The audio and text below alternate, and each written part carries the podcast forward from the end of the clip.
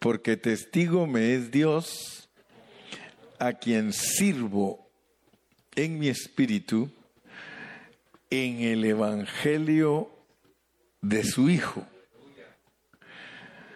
de que sin cesar hago mención de vosotros siempre en mis oraciones.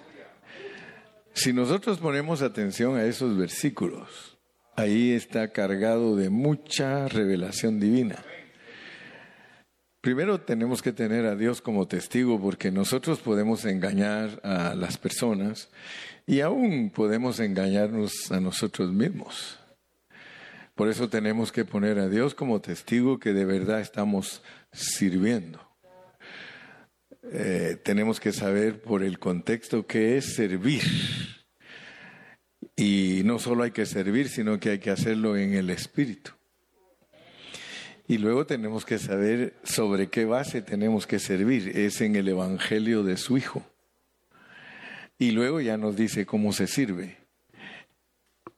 Orando todo el tiempo por los hermanos.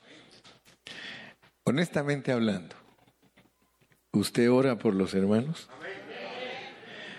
¿Cuántos de verdad oran por los hermanos? ¿Cuántos de verdad en sus oraciones?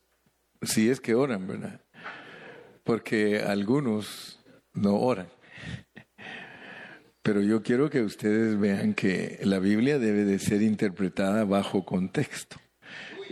Y el contexto de ese versículo, por supuesto que para entenderlo más completamente, tenemos que leer los versículos anteriores y los posteriores, pero solo allí ese versículo nos enseña que nosotros tenemos que ser personas que sirven. Amén. Vamos a darle gracias a Dios. Padre Celestial, hemos leído este versículo, ahora queremos meditar sobre lo que tú quieres revelarnos, porque la palabra tuya es para revelarnos, no solamente para estudiarla y estar llenos de conocimiento, no. Tu palabra es para experimentarla. Por eso cuando tú estuviste aquí en la tierra, Señor Jesús, tú dijiste, yo he venido para que tengan vida y para que la tengan en abundancia. Señor, tristemente muchos creen que el Evangelio es una religión. Eh, tristemente muchas personas creen que el Evangelio es una enseñanza. Pero la realidad, Señor, es que el Evangelio es una práctica. El Evangelio es vivir lo que tú revelas. Aquí estoy, Señor, delante de mis hermanos con una responsabilidad grande. Yo quiero bendecirlos, Padre. Tú conoces mi corazón y sabes que no estoy parado aquí para exhibir eh, personalidad o para exhibir eh, oratoria. No, Señor. Yo estoy aquí, Padre, humildemente para bendecir a mis hermanos y que al salir de aquí nosotros digamos gracias, Señor, porque tú me bendijiste con el hablar de este hombre. Señor, ayúdame, por favor, y ayuda a todos mis hermanos que ellos abran su corazón, su espíritu, que se dispongan, porque tu palabra es un suministro de vida, es un alimento que fortalece, es un alimento que tu palabra misma dice que es el único medio por el cual nosotros podemos crecer y hacerle frente a la vida diaria. Señor, en tus manos estamos en el nombre precioso de Jesús. Amén. Entonces les decía que vamos a hablar de servir en el Evangelio de Dios. Pero tenemos que entender que el Evangelio no es una religión, tampoco es una doctrina. El Evangelio es una persona. Muchos no saben que el Evangelio es una persona, porque mire, el Evangelio de su Hijo. Y gracias a Dios que todos los cristianos que han puesto un poco de atención a las enseñanzas, gracias a Dios que ellos ya saben que Dios como hijo. Porque muchos no entienden eso, no saben cómo es Dios como padre, no saben cómo es Dios como hijo y mucho menos van a saber cómo es Dios como espíritu. Pero la realidad es simple y es de que Dios es espíritu. Dios es espíritu. Todos nosotros los cristianos debemos saber que Dios es espíritu. Pero que Él quiere tener contacto con su creación. Y por eso Él se hizo hombre. Cuando nosotros hablamos de Dios como Padre, siempre tenemos que pensar en Él como la fuente. En realidad el papá es la fuente. ¿verdad? O sea, cuando uno vive en un hogar, el papá es la fuente, o sea que de él vienen los hijos. Y Dios usa a la esposa como un vaso para que juntos los puedan tener. Pero cuando nosotros hablamos de Dios como Padre, Él es nuestra fuente. Entonces no tenemos que complicarnos para entender a Dios. Pero Él también se revela como hijo. Y como hijo, Él se hace hombre. Para la mente natural, pues no es fácil entender la revelación de Dios Padre, Dios Hijo y Dios Espíritu, porque para la mente natural el Padre es uno y el Hijo es otro y el Espíritu es otro. ¿Verdad? O sea que si a ustedes les dicen, este es mi papá, y preguntan, tú eres el Hijo, ¿verdad? Entonces ustedes son dos. Pero Dios en su palabra usa esas expresiones para que nosotros podamos entender. O sea que nos facilita el aprendizaje. Él nos, eh, hace fácil que entendamos que Dios como Padre es fuente, pero como la Biblia se trata de un solo Dios, no podemos enseñar que el Hijo es otro aparte del Padre. Por eso ustedes se van a dar cuenta que hay grupos que lo enseñan así. O sea que hay grupos que no ejercitan su espíritu para enseñar la Biblia porque creen que la Biblia es natural. Entonces ellos dicen, es que el Padre es uno y el Hijo es otro. Entonces ustedes tienen que saber que Dios como Padre eh, es uno y como hijo es otro, y no confundan las enseñanzas. Entonces, cuando alguien les pone atención, pero no ejercita su espíritu para entender la revelación divina, les, resulta creyendo. Y por eso los testigos de Jehová, que son un grupo que tienen millones de hermanos, y mayormente como trabajan y tocan, ahora pues con la pandemia ya no han podido tocar puertas pero ellos no dejaban quieto a nadie. Cada semana están en la cuadra y a veces han pasado contigo los mismos dos y tres veces en un término de seis meses, porque según ellos esa es la manera que hacen responsable a la gente de entender que Dios un día los va a juzgar y que Dios va a establecer su reino. Pero ellos tienen un gran problema.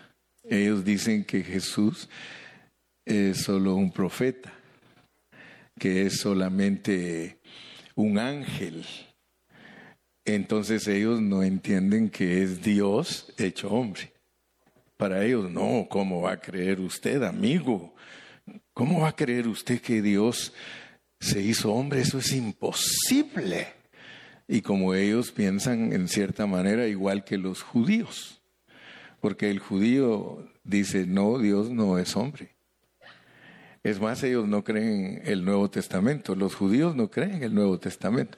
Los testigos de Jehová sí creen el Nuevo Testamento y enseñan, eh, sí, o sea que enseñan que Jesucristo es solamente un hombre, un profeta.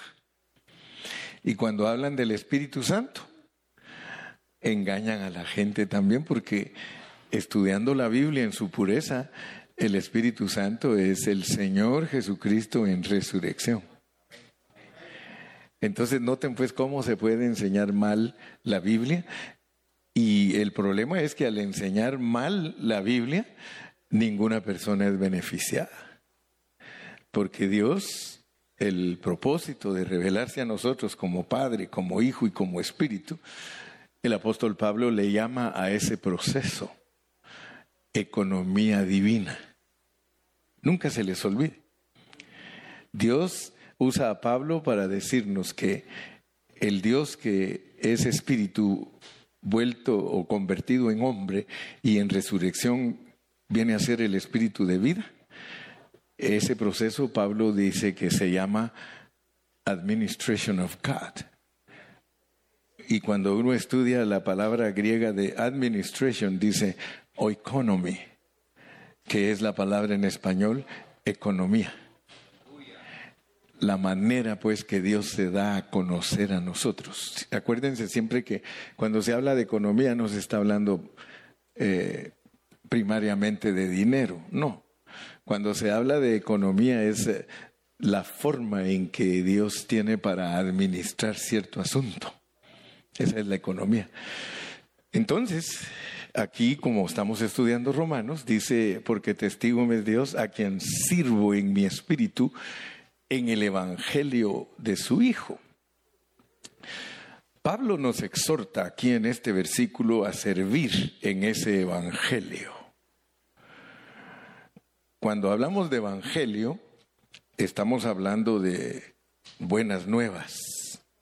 Pero el problema de muchos cristianos es de que al oír la palabra evangelio ellos dicen, ah, dice, sí, hay que predicar. Pero aquí no nos está hablando de predicar, sino que aquí nos está hablando de servir. Servir en el Evangelio de Dios, que es el Evangelio de su Hijo. Claro, ¿verdad? Que eso incluye anunciar las buenas nuevas de salvación. Pero hoy queremos ver en Romanos, en una sección nueva, porque hoy vamos a empezar una sección nueva, como que dijéramos, ok, ya terminamos los capítulos del 1 al 16, repasemos otra vez del 1 en adelante. Cuando empezamos la primera parte de Romanos, nosotros estuvimos hablando acerca de esto, pero no nos detuvimos a ver con detalle estas cosas. Entonces, eh, quiero antes de introducirme para avanzar, dar un pequeño resumen, un pequeño resumen. Regresemos al 1.1, 1.1, porque es necesario que veamos que Pablo, Ustedes saben que todos los cristianos hablamos mucho de Pablo, porque Pablo fue un eh, discípulo, un apóstol del Señor, que Él lo escogió para enseñarnos el propósito de Dios del Nuevo Testamento. Pero noten que Pablo era judío, él era un judío erudito, erudito, era un conocedor de la ley, un conocedor del Antiguo Testamento, pero de una manera profundísima. Él era un hombre que, según las personas que existieron en el tiempo de él, que eran escritores, escritores contemporáneos con Pablo, ellos llegaron a creer que Pablo era el hombre que tenía la, mente más aguda, la mente más desarrollada de ese tiempo y que por eso lo escogió Dios. Era un hombre, imagínese usted, respetadísimo. Cuando usted lee acerca de él, no, no lo defendían abogados, sino que él mismo se defendía. Y tenía una elocuencia terrible, era un hombre, pero que muchos hasta creyeron que venía de, ¿de dónde? De Mercurio. ¿Sí? creían que no era de aquí, decían, wow, ese hombre cómo habla, cómo, ¿verdad? Entonces ellos eh, creyeron que él era bajado de los cielos. Dice este como que es hijo de los dioses, ¿verdad? Muy bien. Dice en el 1.1 Pablo, siervo de Jesucristo. Sin embargo, él, aunque era un hombre tan talentoso, él decía, yo soy siervito. Y siervo quiere decir esclavo ministro. Y, soy llamado, dice, a ser apóstol. O sea, él se iba a desarrollar en una enseñanza, pero nos dice que fue apartado, apartado para el Evangelio de Dios. Entonces, yo quiero que ustedes vean que, de acuerdo al versículo que leímos anteriormente, el 9, el 9 el Evangelio de Dios es el Evangelio del Hijo de Dios. Entonces nosotros sabemos que el Hijo es Dios. Y por eso cuando le preguntaron uno de los discípulos, muéstranos al Padre y nos basta, él dijo, ¿cuánto tiempo hace que estoy con vosotros y no me habéis conocido? Porque ellos querían ver al Padre y él les dijo que él era. Y, y fíjense que a pesar que está tan claro que él dijo que él era el Padre, los testigos dicen, no, él es el Hijo. ¿Cómo puede uno contradecir la palabra de Dios, hermano, cuando no tiene un corazón humilde y puro para entender, hermano? Mire, si aquí dice que el negro es negro y el blanco es blanco, pero que en otra parte dice que el blanco es negro, ahí sí nos la pone difícil el Señor. Y la Biblia así es.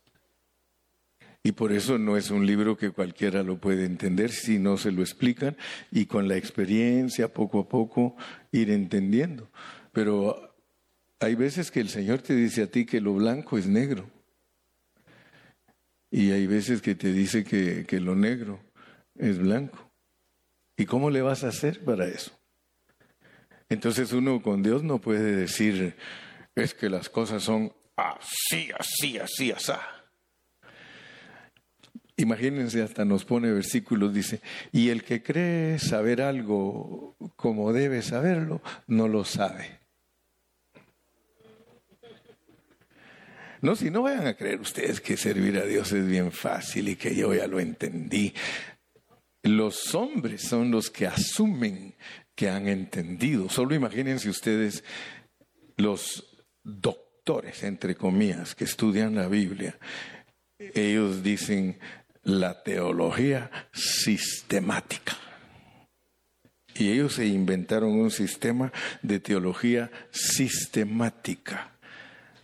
O sea que ellos hicieron a Dios un sistema y lo enseñan como un sistema. Y los hermanos allá abajo lo agarran como sistema. No lo agarran como una realidad que Dios nos ha dado. Porque la revelación de Dios es que Él está en nosotros para ser vivido. Pablo, siervo de Jesucristo, llamado a ser apóstol, apartado para el Evangelio de Dios. Imagínense ustedes que el Evangelio de Dios, si no entendemos para qué es, mucho menos vamos a estar sirviendo bien. ¿Cómo me puede decir a mí alguien que está sirviendo en el Evangelio si no sabe lo que es? Entonces nosotros tenemos que usar todos los 16 versículos, perdón, los 16 capítulos de Romanos para saber lo que nos están diciendo desde el 1.1. Si usted es inteligente, si usted le dice, Señor, yo quiero entender tu palabra, usted tiene que comerse versículo por versículo. Y desde el primero le dice que le va a hablar del Evangelio de Dios. Entonces usted tiene que preguntarse a sí mismo, Gilberto, ¿y qué es el Evangelio de Dios? ¿Ah? Perla, preguntándose Perla misma, Perla, ¿me podrías decir qué es el Evangelio de Dios? Y entonces Dios le va a empezar a hablar a uno, cuando uno se hace las preguntas. Vamos a leer unos versículos para que ustedes vean cómo es que Dios nos va revelando. Leamos versículos 28 y 29 del capítulo 8. Romanos 8, 28 y 29. Y entonces Dios nos va a ir diciendo cuál es el Evangelio de Dios, cuál es el Evangelio del Hijo, porque Tienes que identificar lo que el Evangelio del Hijo es el mismo Evangelio de Dios y el Evangelio de Dios es el mismo Evangelio del Hijo. Y sabemos que a los que aman a Dios, yo te pregunto, ¿amas a Dios? Entonces esto se me hace que es para ti. Si amamos a Dios, esto es para nosotros. Y sabemos que a los que aman a Dios, todas las cosas les ayudan a bien. Todas. Esto es a los que conforme a su propósito son llamados. O sea que tú tienes que ir entendiendo la Biblia, que si tú eres una persona que amas a Dios y que estás en el propósito, porque tú tienes que saber tu estatus ante Dios, si te llamó.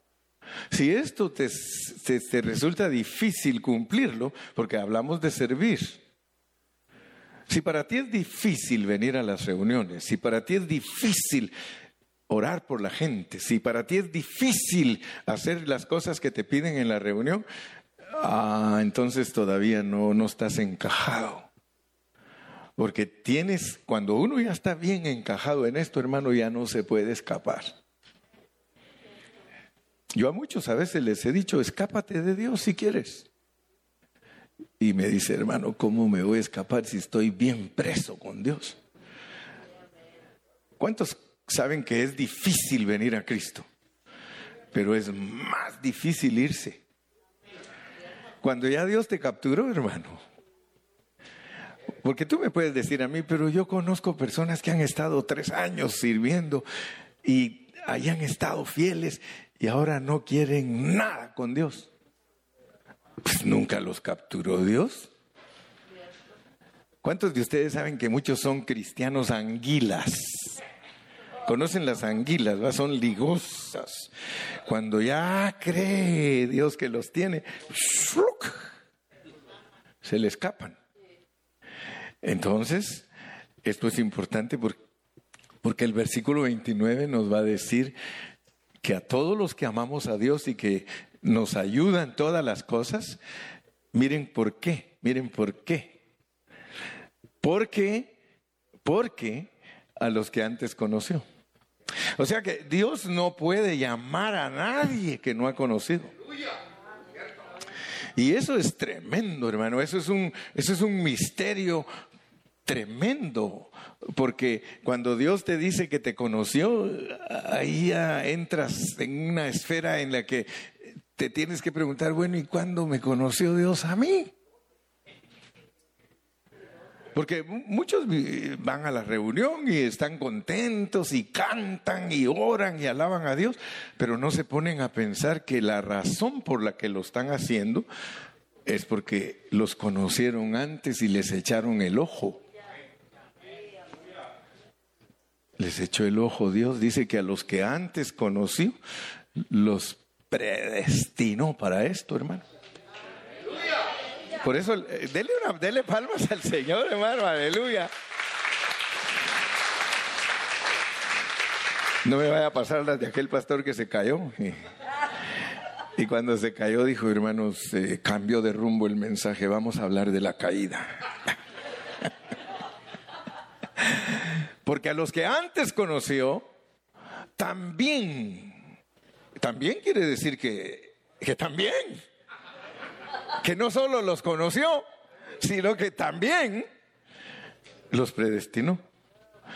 ¿Y qué quiere decir predestinó? Es que los preprogramó, los preseleccionó. Eh, imagínense ustedes a Dios pensando en ustedes. Piensen en ustedes cómo se les quedó viendo Dios antes de mandarlos acá. Se le quedó viendo y dijo, wow, te escojo. Y mira, te predestino. Y muchos no saben por qué Dios los tiene que predestinar.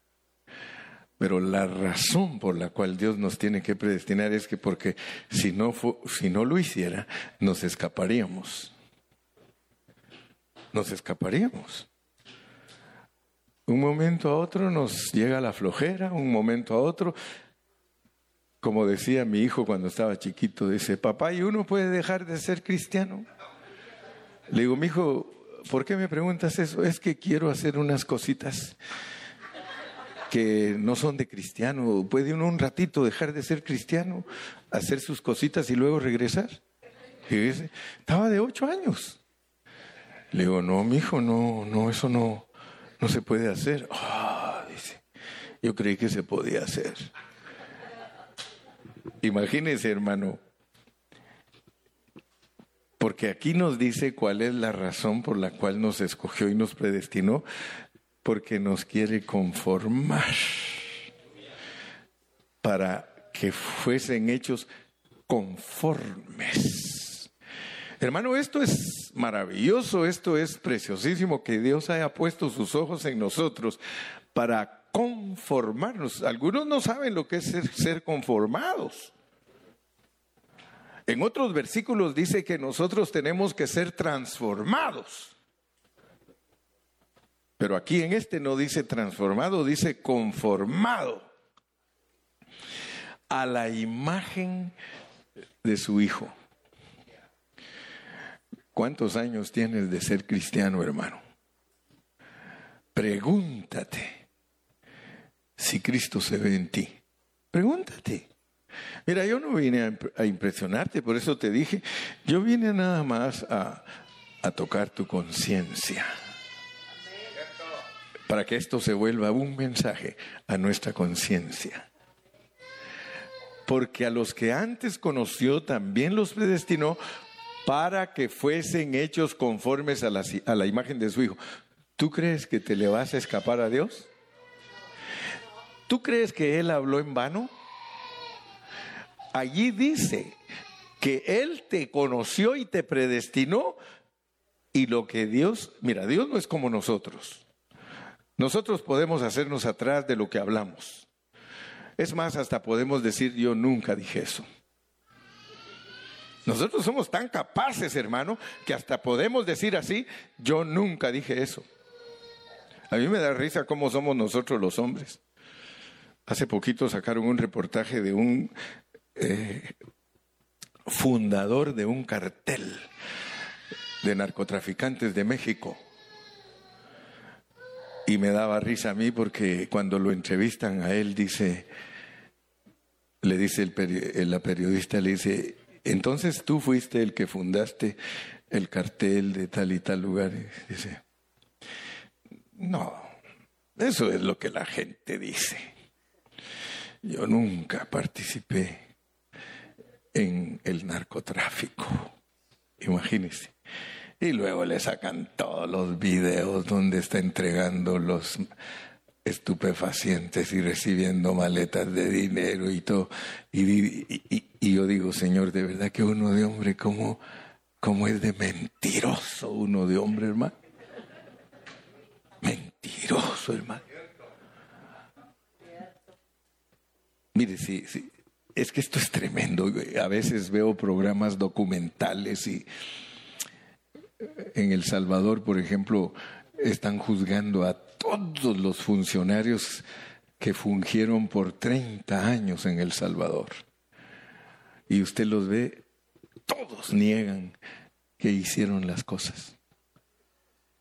Pero de repente aparece uno que ese no negó nada. Ese dijo, nosotros hicimos esto y esto y esto y esto y esto. Y le pregunta, entonces usted eh, le dio dinero a tal y tal juez y todo, sí. Y, y, cuando entrevistan al juez, hermano, entonces yo jamás he participado en corrupción, soy muy honorable, mentiroso.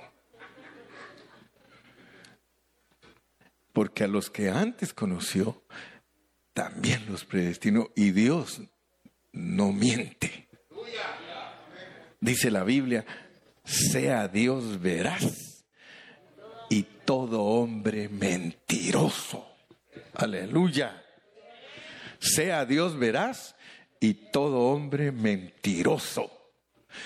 Yo te conocí a ti, Guadalupe, yo te conocí a ti, Meli, yo te conocí a ti, Gilberto, yo te conocí a ti, Dani. Ay, aleluya. Yo te conocí a ti y te predestiné para hacer en ti un trabajo.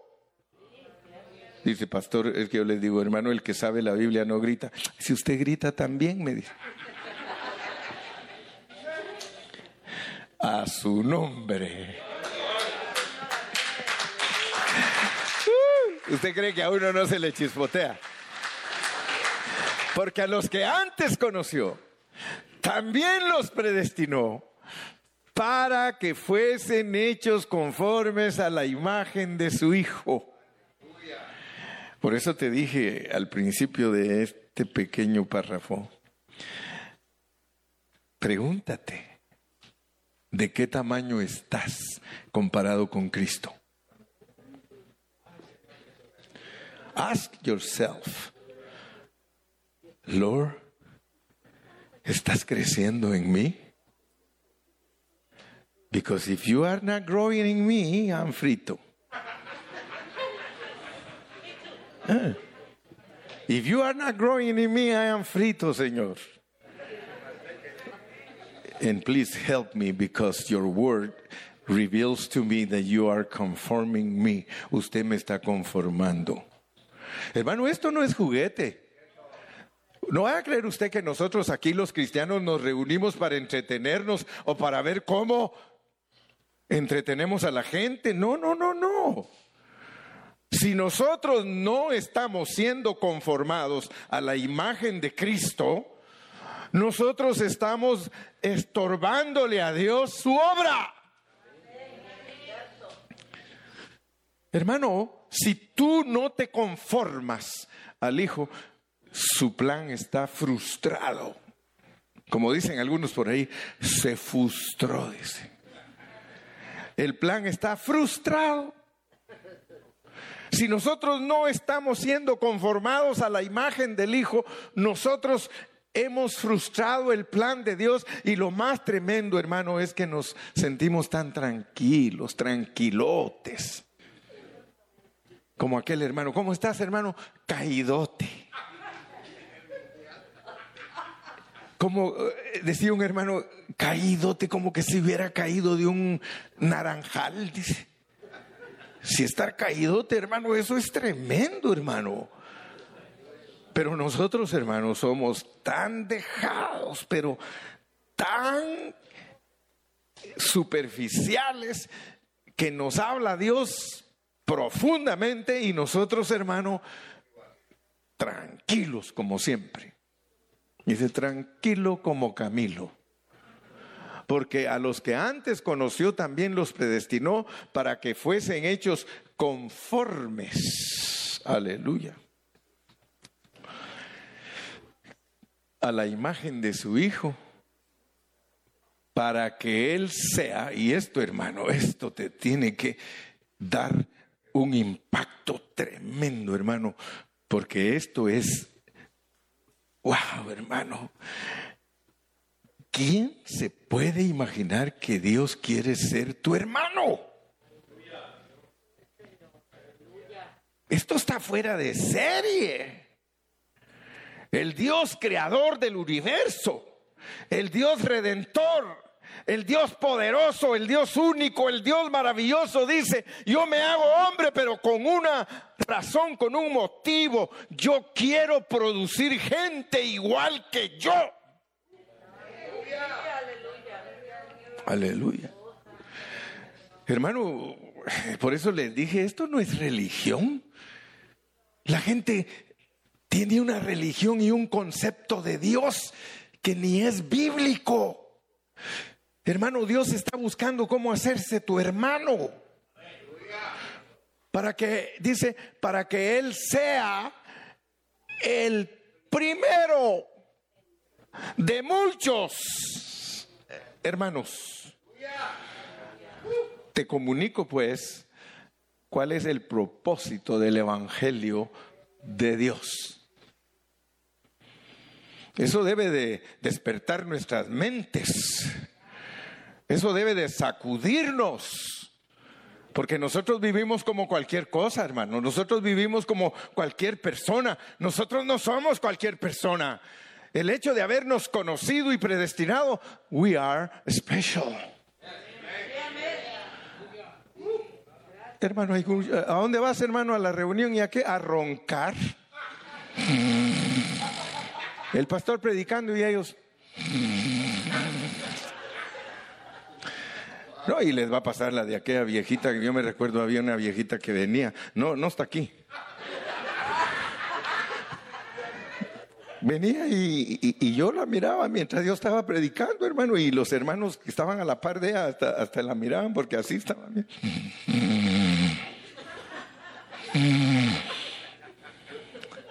Y cuando yo salía ya de la predicación y me iba para allá atrás, me pasaba saludando y hermano pastor, qué mensajote.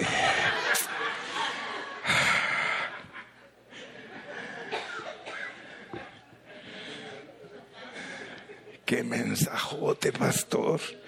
Como oía que otros decían así. Señor Jesús, ayúdanos. Nosotros los cristianos siempre pensamos en el Evangelio como, como las buenas nuevas de Cristo y que Él es el Salvador y, y, que nosotros somos los pecadores, que tenemos que crecer en Él para que nuestros pecados sean perdonados, creer en Él, perdón, y que un día nos lleven al cielo. Solo mire que qué tremenda es la religión. Y muchos cristianos hablan de la gente religiosa y no se dan cuenta que ellos también son religiosos, porque muchos cristianos le dicen usted, oh sí, gracias a Dios hermano por el Evangelio y porque Cristo murió por nosotros en la cruz y ahora estamos perdonados y ahora cuando Él regrese, aleluya, nos va a levantar y nos va a llevar al cielo. Qué Evangelio más barato, hermano. ¿Y la conformación qué les digo yo? ¿Y la conformación, hermano, qué le digo? Si Dios ciertamente te ha perdonado y te ha salvado, le digo, pero ¿y la conformación qué? Yo, creo, hermano, que si tú vienes a la reunión es para que estas palabras nunca se te olviden y que las mantengas siempre vivas. Debo ser conformado, debo ser conformado. Señor, gracias porque el Evangelio de Dios, el Evangelio del Hijo, es para que yo sea conformado. Date esa terapia todos los días, hermano, y vas a ver que nunca más vas a ser el mismo porque nosotros regularmente somos bien distraídos. A nosotros, al nomás entrar al programa de la vida diaria, se nos olvida todo, hermano, todo. En el trabajo, en cuanto entramos al trabajo, pareciera que, que hasta dejamos el traje colgado ahí de cristianos y entramos con nuestro uniforme al trabajo. ¡Ajúa! ¡Ajúa! Mire, yo conozco hermanos que los que los compañeros más creen que es un mundanote que un cristiano. Yo me acuerdo, hermano, yo trabajaba con un hermano en Cristo de nosotros, pero lo que menos daba era un buen testimonio en el trabajo. Poncho le decían. ¡Hey, Poncho!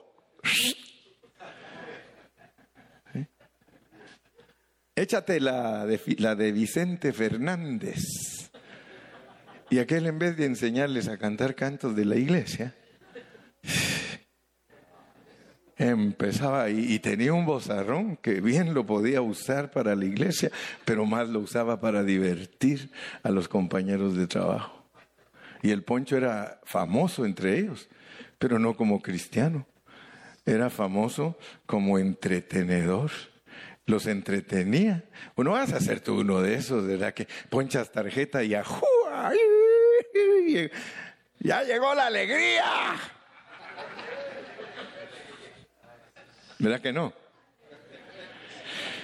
Oh, ¿verdad que sí? ¿Verdad que sí? Hermanos, el Evangelio es muy rico. El Evangelio es profundo. El Evangelio es mucho más de lo que nosotros nos imaginamos, hermano. Toda la Biblia es el Evangelio. Pero solo en, solo en Romanos se menciona el Evangelio de Dios. Y en Romanos te enseñan que el Evangelio de Dios tiene que ver con tu conformación. Me dirás, bueno, hermano Carrillo, pero ¿qué está tratando de enseñarme? Estoy tratando de enseñarte que todos los días de tu vida tienes que recordar que el Evangelio de Dios es para tu conformación. No transformación, la, transformación es otra, la conformación es algo tremendo, es hacerte igual a Cristo, hacerte igual a Cristo. Y por eso es que Cristo murió en la cruz y resucitó para entrar en las personas. Por eso nosotros tenemos a Dios dentro de nosotros, porque Dios no puede efectuar ese trabajo de conformarnos si Dios no está dentro de nosotros. Bendito sea el nombre de Jesús. Entonces, yo quiero darte una pequeña clave. una pequeña clave para que veas. Vamos a regresar al 1, 1, y solo vamos a leer del versículo 1 al 4. Romanos 1, 1 al 4, porque tenemos que compactar el pensamiento, tenemos que dejarlo bien remachado. Dice Pablo, siervo de Jesucristo, llamado a ser apóstol, apartado para el Evangelio de Dios, que él había prometido antes por sus profetas y cuando ustedes lean en las Santas Escrituras se está refiriendo al Antiguo Testamento. Versículo 3. Acerca de su Hijo. Cuando ustedes leen acerca de su Hijo, están hablando acerca de su encarnación, porque Dios encarnado, Él es su Hijo. Él es su Hijo. Sin encarnarse, Él es el Padre pero encarnado, Él es su Hijo. Nuestro Señor Jesucristo, que era del linaje de David según la carne. Fíjense cómo se asegura, cómo se asegura Dios que nosotros entendamos quién es Jesucristo. Porque allí nos está diciendo que Él es un verdadero hombre y que tiene hasta descendencia. Wow, hermano, cuando usted lee eso en la Biblia, usted debe de ser impactado que Dios tiene una historia. Dios para llegar a nosotros no nos llega simplemente como aquellos que se me apareció la Virgen. Ah, hermano, se me apareció fulano. Dios no es así, hermano. Dios habla. Dios habla. Dios visita para que nosotros ahora podamos hablar con toda autoridad de quién es Dios. Él vivió aquí en la tierra 33 años y medio. Él no es una teoría, él no es una doctrina. Y lo más tremendo, hermano, que la gente le cree la mentira a los profetas falsos. Un día apareció un profeta en medio de los árabes que se llama Mahoma. Más. Se apareció entre ellos y se los vaciló a todos.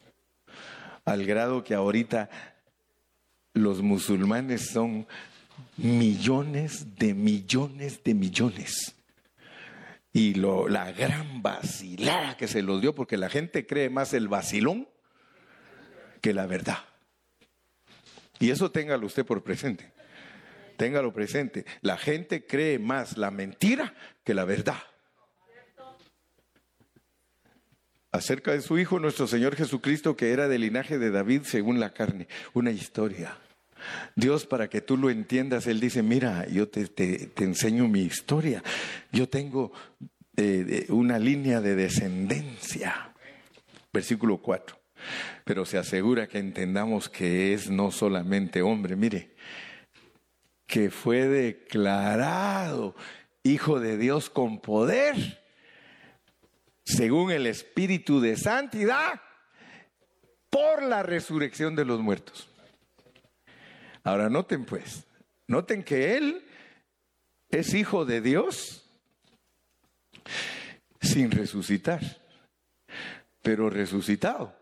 Nos dice que es un hijo de Dios primogénito. Oigan bien esto, porque ya, casi termino, ya ahorita termino, pero quiero que nos llevemos la enseñanza clara porque Dios nos está dando su evangelio para que lo entendamos, porque Dios nos quiere conformar. Pero para entender cómo nos quiere conformar, nos revela que Él primero, primero, y por eso vamos a, a Juan, vamos al Evangelio de Juan, en el capítulo 1. Podemos leerlo en el versículo 14. para que ustedes vean la diferencia entre unigénito y primogénito, porque muchos no saben la diferencia de Cristo. Y aquel verbo fue hecho carne. Fíjese que ahí ya no estamos en Romanos, pero usted vea que el mensaje de la Biblia es el mismo. En todos los libros es el mismo. E, y aquel verbo, dice, aquí está hablando Juan, fue hecho carne, se encarnó y habitó entre nosotros, lo que le dije, 33 años y medio. Y vimos su gloria, gloria como del unigénito del Padre. Cuando se habla de Cristo del unigénito es que solo hay uno como Él. Allí no es nuestro hermano. Allí no es nuestro hermano. Cristo como unigénito no es tu hermano, es Dios. Es unigénito, único. Allí no es tu hermano. Y vino lleno de gracia y de verdad. Entonces tienes que saber que Cristo como unigénito, Él es Dios. Él no te va a conformar como unigénito, no, porque Él no quiere dioses. Él no quiere producir dioses. Porque si Él nos, nos reprodujera como unigénito, nosotros nos volveríamos dioses. Y muchos, aunque está tan clara la Biblia, creen que eso es lo que Dios está haciendo. Yo me acuerdo que una vez eh, oí predicar a, a un predicador, hasta se paraba frente a los hermanos y les dice, ¿tú sabes que tú eres Jehová Junior? Ahí se ponía a predicar, les dice, tú no sabes que Dios quiere hacerte igual que Él, pero lo llevaba torcido porque le estaba diciendo que lo quiere hacer Dios igual a Dios, que es objeto de adoración. Y Dios no nos quiere a nosotros como objetos de adoración. Es más, la enseñanza correcta de la Biblia es que seas bien humilde y que seas esclavo y que seas siervo de todos los hermanos. Ah para que cuando te resuciten participes de lo que Dios tiene preparado para todos los primogénitos. Entonces, como unigénito Hijo de Dios, aleluya, Él tiene una posición, Él es Dios, pero como primogénito, Él es nuestro hermano porque nos quiere conformar a esa imagen. Pero terminemos con este punto para que veamos que toda la Biblia tiene solo un mensaje y es el propósito de Dios. Génesis 1, vayámonos a Génesis 1, 26. Y con eso vamos a terminar hoy. Porque lo que queremos ver es que Dios lo que quiere es conformarnos. Entonces dijo Dios, hagamos, usted no tiene que complicarse la vida cuando Dios habla de Él como plural, está hablando de Padre, Hijo y Espíritu. Cuando Él nos habla como Padre, Hijo y Espíritu, que es Elohim, Él siempre se refiere a Él como alguien plural.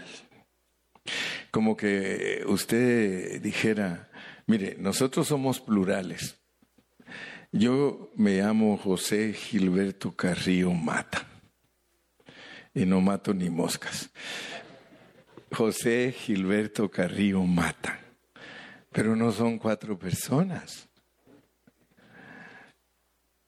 Me pusieron dos nombres, yo no sé ni por qué, pero, pero dos nombres. Algunos solo les pusieron uno, estaban escasos cuando ellos nacieron, pero cuando ellos nací habían muchos. José Gilberto Carrillo por parte de mi papá y Mata por parte de mi mamá. Pero a mí me decían José, me decían Gilberto, otros me decían Carrillo, otros me decían Mata. Y yo respondía al llamado de todos ellos. Estoy hablando de esto para que ustedes entiendan cómo es Dios. Dios es Padre, Hijo y Espíritu. Y Él, como Padre, Hijo y Espíritu, dijo hagamos al hombre a nuestra imagen conforme a nuestra semejanza. Y cuando usted estudia la Biblia así, en una forma responsable, seria, usted se da cuenta que imagen es expresión y, semejanza es dominio. Fíjese cómo lo hizo Dios a usted y a mí y nos lo revela desde el principio. Ese es Génesis y Génesis es eh, the book number one. Lo hizo conforme a su expresión y su eh, autoridad, porque es para señorearse. O sea que nosotros fuimos creados por Dios desde el principio para señorearnos, para ser autoridad, para ser autoridad. ¿Sobre qué? Sobre los peces del mar, sobre las aves de los cielos sobre las bestias, sobre toda la tierra y en todo animal que se arrastra sobre la tierra. Solo imagínense, hermano, cómo lo crió Dios al hombre. ¿Cómo crió Dios al hombre, hermano? Señorearse sobre los peces del mar. A mí me da risa porque yo he ido con el hermano Lupi a pescar y después de tres horas de estar ahí, Nada. Pues se tira al agua. No, nada, nada. Y yo me pongo a pensar, se enseñoreó, los, se enseñoreó de él, a saber quién, porque ni ninguno vino. Pero, hermanos, ¿se pueden ustedes poner a pensar que cuando Dios crió al hombre, se podía enseñorear o señorear de los peces del mar?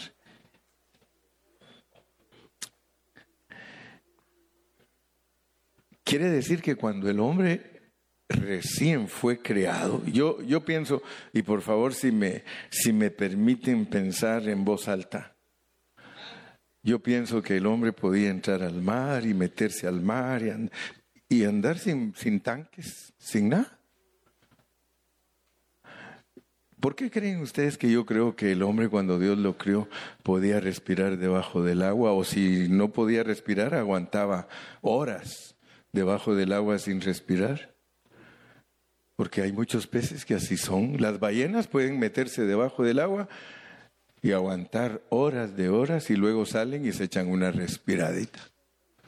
Imagínense que nosotros cuando Dios nos crió podíamos hacer eso, hermano. Porque yo no creo que esté mintiendo Dios que nos podíamos señorear sobre los peces del mar.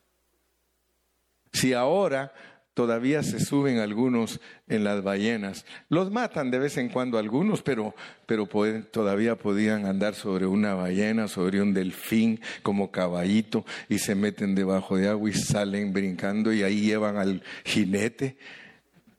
O sea que Muchas cosas nosotros solo las vemos y, nos asustamos, pero Dios nos crió. Usted se va a asustar porque con las aves, ¿qué? Ah, usted nos está hablando de películas, de avatar. Usted nos está hablando de películas. Pues aunque te parezca ficción, aquí hay un productor de cine Después de la Biblia sacan todo. Pero yo, yo pienso que, yo pienso que, que, mire, a mí me contaron cuando estaba joven una anécdota. Dice que llegó uno a pedir trabajo al circo. Y el que, el que los estaba entrevistando le dice, ¿y usted qué sabe hacer? Dice, como pájaro. Dice, no, nosotros no queremos aquí a ninguno que sepa hacer como pájaro. Dice, ok, pues dice. Se fue volando.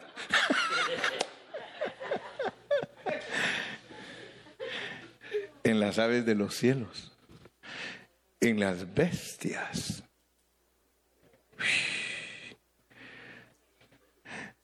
Hermano, quizá usted piense que es liviano lo que estoy hablando, pero cuando Cristo una vez reprendió las olas del mar, dice que los que estaban ahí dijeron, ¿quién es este?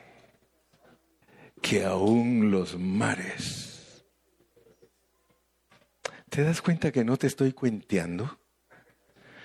Yo no te estoy contando historias de la caperucita roja, hermano, ni de Blancanieves con todos sus enanos. No, hermano. Yo te estoy contando lo que dice la Biblia. En señoría o señoría, señoré, señoré sobre los peces, las aves, las bestias, en toda la tierra. Y especialmente en los animales que se arrastran sobre la tierra. Imagínate las serpientes. Ay Dios, hoy día quieres agarrar una serpiente y sales como Moisés corriendo. ¿Quieres agarrar un lagarto? No, hombre, el lagarto te traga. Pero lo que quiero decirte es que el Señor Jesucristo, Él vivió todas estas cosas que para nosotros son como ciencia ficción. Él vivió todo, para él era normal. Entonces date cuenta que desde el principio de Génesis, ser conformados a Cristo es que nosotros podemos señorearnos sobre todo. Hoy día nosotros no nos podemos ni señorear ni siquiera de nuestros problemas, hermano. A veces he encontrado hermanos llorando y le digo, ¿y ahora qué te pasó vos, Leo? Ninguno me quiere. Dios mío, Señor Jesús. ¿Y quién te dijo que todos te tienen que querer? ¿De dónde sacaste ese evangelio? ¿De dónde sacaste ese evangelio, hermano, que todos te tienen que querer y que todos te tienen que abrazar y que todos te tienen que decir chulo? ¿De dónde sacaste ese evangelio? Si el Evangelio verdadero dice, en el mundo tendréis aflicción.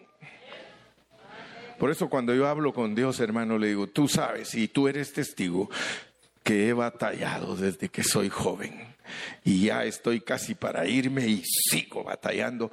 Y quiero decirte que te doy gracias porque me mandaste a batallar. Porque el día que yo salga de aquí, le digo, ese día se terminó mi carrera, pero te doy gracias que me hiciste batallador. Hay que pelear, hermano. Hay que pelear, no te ahogues en un vaso de agua. No te pongas triste porque no te saludaron, no te pongas triste porque te dijeron que tienes COVID. Hay una hermana que me dijo, pastor, a mí ni el COVID me quiere ni me da. No, y no le duró mucho la presunción porque andaba, a mí no me quiere el COVID, no me da, no me da. De repente, hermana, ¿cómo? Me dio COVID, hermano. Ah, ya te quiere, ¿verdad? Ya te quiere el COVID ahora. Estamos siendo conformados a la imagen de Cristo.